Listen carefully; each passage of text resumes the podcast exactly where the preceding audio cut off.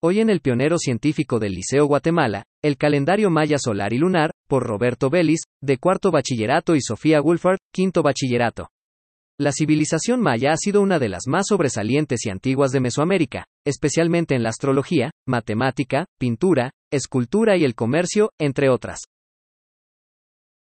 Los mayas se encontraban deslumbrados por el cosmos, lo cual los llevó a observar los planetas y los astros, esto dio pie a la creación del calendario maya, el cual, es uno de los que más sobresalientes hechos históricos sobre los mayas a lo largo.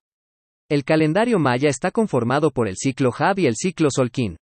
La combinación del sistema Hab y Solquín forman la rueda calendárica. Esta se compone por tres ruedas, una grande, una mediana y una pequeña.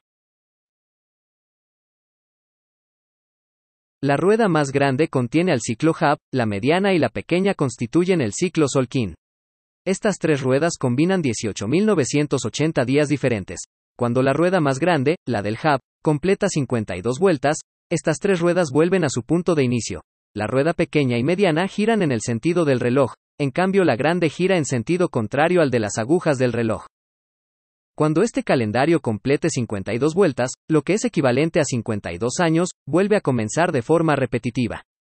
Calendario Maya Solar. En la actualidad es conocido como el calendario solar, pero en la cultura maya es conocido como Hab. Este calendario se mide en el ciclo del Hab. Este consta de 365 días, compuesto por Winal, es decir, por 18 meses de 20 días cada uno y un Wayeb, el cual hace referencia a un mes de 5 días.